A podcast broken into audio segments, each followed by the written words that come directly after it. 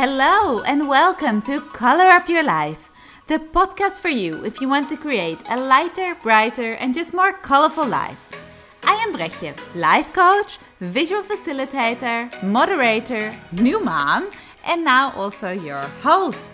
Do you want more joy, excitement, and color in your life? In this podcast, we want to get back to the lightness. We want to discover, learn, and explore how others bring joy to their life. So, how they color up their life. Let's inspire each other to create the colorful life of our dreams. I am so happy that you're here and join me on this inspiring journey. Lots of love and color from sunny Mallorca.